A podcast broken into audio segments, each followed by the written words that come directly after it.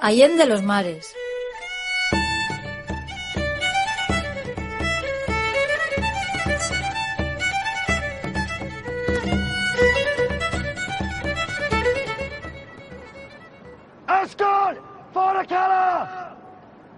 For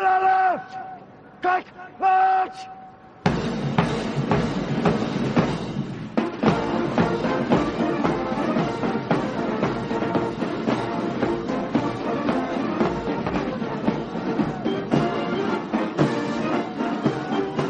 Seguro que la mayoría reconocéis esta melodía. La hemos visto en películas acompañando a los casacas rojas británicos en formación hacia la batalla. A lo largo de esta pequeña sección del programa de hoy, vamos a escuchar una serie de marchas, himnos y canciones que poseen cierto trasfondo interesante. Algunas de ellas han llegado a ser exponentes de revoluciones con procesos de construcción nacional.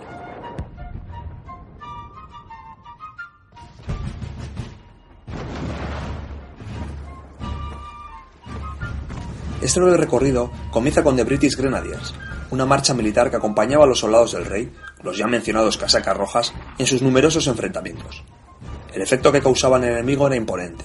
Formaciones compactas vestidas de rojo avanzando impasibles hacia el combate al son de esta pegadiza melodía. Gracias a la industria del cine, se la relaciona habitualmente con la guerra de independencia estadounidense. Sin embargo, tiene su origen en el siglo XVII en las Provincias Unidas. Una vez dado el salto a Inglaterra, pronto se convierte en una de las señas más representativas de los numerosos regimientos militares diseminados por el imperio, los cuales actuaron en conflictos a lo largo de todo el globo, desde Norteamérica hasta la India, pasando por Sudáfrica. Con la llegada del siglo XX, su presencia se limita a desfiles y ceremonias.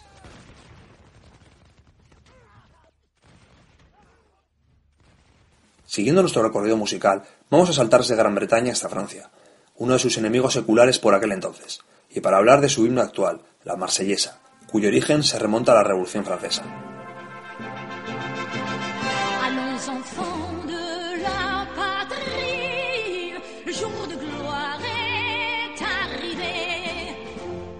En abril de 1792, tras la declaración de guerra a Austria, el alcalde de Estrasburgo pidió a un oficial de ingenieros que compusiese un himno patriótico a la altura de la ocasión. Claude-Joseph Rougier de Lis, que así se llamaba, compuso un himno al que llamó Canto de Guerra para el Ejército del Rin. Dos meses más tarde, otro oficial y futuro general de Napoleón, François Mireur, se encontraba en Marsella preparando la marcha de los voluntarios provenzales hacia París. En un funeral escuchó el himno, le gustó y se lo enseñó a sus soldados. Cuando esas tropas entraron en París, entonando marcialmente el himno, los parisinos lo acogieron con gran entusiasmo, y pronto lo bautizaron como la Marsellesa, debido al origen de los soldados que lo cantaban. Su popularidad fue tal que tres años después fue declarada himno de la Primera República Francesa. Con el desarrollo del imperio fue perdiendo protagonismo y cayendo paulatinamente en el olvido. Pero tras la caída de Napoleón III fue recobrando protagonismo a nivel militar. Un protagonismo que adquirió mayores tintes cuando se convirtió en un símbolo contra la ocupación nazi y en consecuencia fue prohibida por las autoridades germanas. Finalmente, en 1958 se estableció de nuevo como himno de Francia. Su letra es eminentemente patriótica. El mismo Napoleón llegó a decir, esta música nos ahorrará muchos cañones, pero también destaca por su carácter violento, el cual hay que comprender por el contexto en el que se escribió. Hoy en día simplemente se canta su primera estrofa, de las siete que tiene, más el estribillo.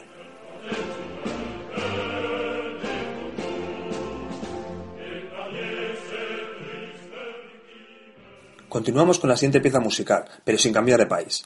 No porque sea representativa exclusivamente de Francia, sino por ser este su país de origen. En realidad, su influencia superó ampliamente las fronteras del país galo. Fue uno de los símbolos más representativos del movimiento obrero y llegó a ser himno por unos años de la Unión Soviética. Nos referimos a la Internacional.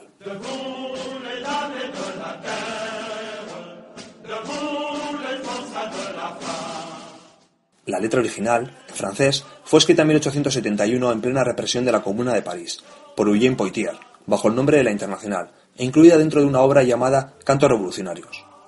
Su intención inicialmente es que fuese cantada con la melodía de la marsellesa.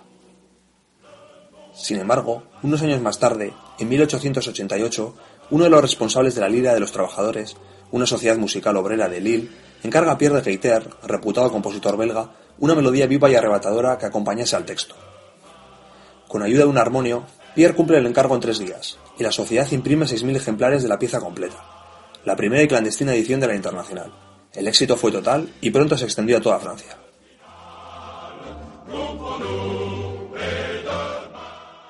Fue empleada por la Segunda Internacional como himno pronto fue reconocida como representativa de todos los trabajadores del mundo y por ese motivo fue finalmente adoptada por varias organizaciones obreras de todo signo, socialista, anarquista y posteriormente comunista.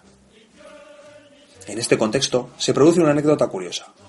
En 1904, Gustave Delory, el miembro de la Lira de los Trabajadores que había encargado la melodía y que había llegado a ser alcalde de Lille, ideó una artimaña para que los ingresos por los derechos de la Internacional se quedasen en el Partido Socialista en el que él militaba.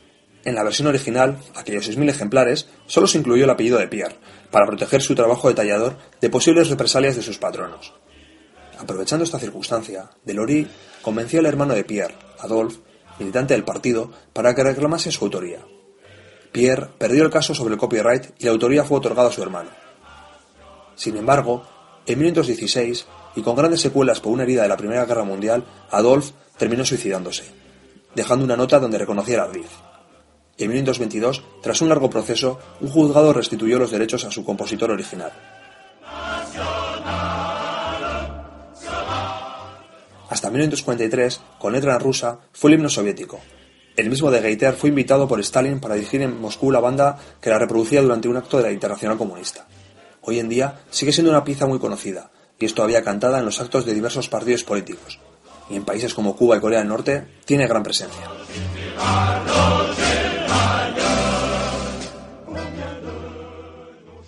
La siguiente etapa de este repaso nos lleva a Prusia y una marcha que conmemora una de sus mayores victorias militares.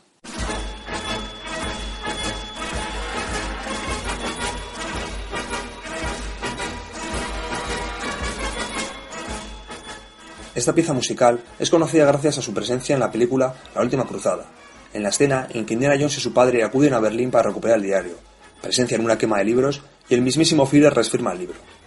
Precisamente por ese motivo, y por aparecer en videojuegos bélicos de la Segunda Guerra Mundial, está muy asociada al Tercer Reich, y es cierto que los nazis la emplearon con mucha frecuencia en sus desfiles. El mismo Hitler la escogía para que sonase en sus apariciones públicas pero como otros muchos símbolos, los nazis se apropiaron de esta marcha militar como si fuese algo propio. En realidad, esta marcha, que se llama Königsgrasses March, se compuso para conmemorar la victoria de Prusia sobre Austria en la decisiva batalla de Sadova, en 1866, que prácticamente decidió la guerra austroprusiana. Este hecho supuso la supremacía de Prusia dentro de la Confederación Germánica y su apuesta por una unificación alemana en la que Austria fuese excluida.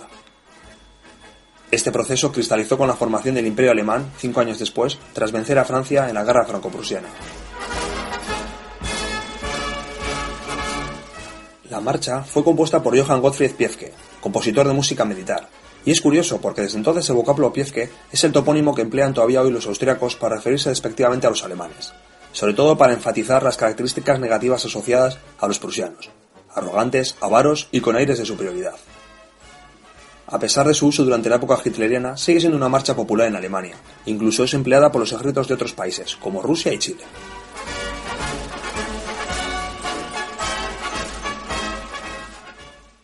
Para terminar este repaso musical, vamos a dar el salto hacia la península itálica, cuyo territorio, a mediados del siglo XIX, no se hallaba unido en lo que hoy conocemos como Italia, sino en un complejo puzzle formado por reinos, ducados y por los poderosos estados pontificios. Algunos de estos territorios se encontraban asimismo bajo soberanía austriaca. En este contexto comenzó el movimiento social, cultural y político conocido como Risorgimento, que culminó con la unificación política del Reino de Italia. Y es dentro de este movimiento donde la siguiente y última pieza musical de la sección tuvo una fuerza relevante. Nos referimos a Va Pansiero, un coro de la tragedia lírica Nabucco creada por Giuseppe Verdi y escrita por Temistocles Solera.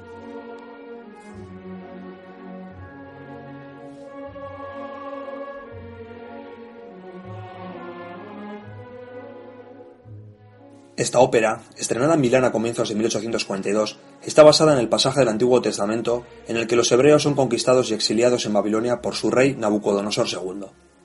Cuando el libreto escrito por Solera llegó a sus manos, Verdi se encontraba en un momento complicado de su vida, con su mujer e hijos pequeños muertos en poco tiempo.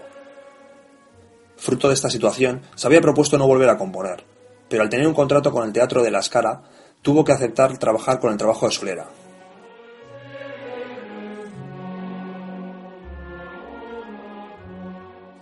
A regañadientes, compuso la música que finalmente cautivó a toda Italia, no solo por su calidad musical, sino también por la asociación que se hizo entre la historia que se narra sobre el pueblo hebreo y las ambiciones nacionalistas italianas, que ya empezaban a despuntar.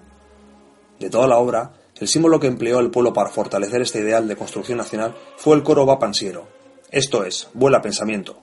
Esta canción, cuyo eje es el exilio y la nostalgia por la tierra propia, encandiló a muchos italianos, especialmente la frase O mia patria si bella e perduta, que en italiano viene a decir Oh patria mía, tan bella y perdida.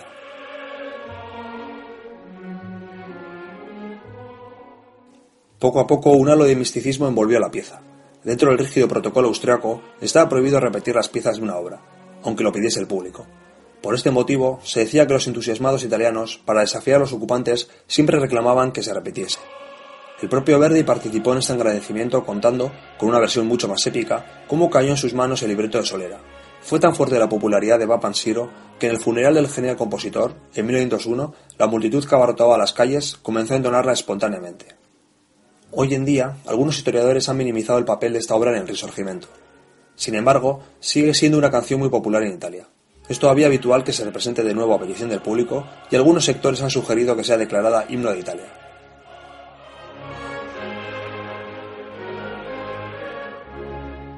Con esta pieza de Verdi vamos a finalizar este repaso, esta pequeña sección del programa en el que la música ha tenido un papel protagonista. Melodías que tuvieron importancia histórica y algunas todavía la tienen. La música forma parte inherente de nuestra vida, por lo que no es de extrañar que haya tenido su pequeña aportación en diversos pasajes de nuestra historia.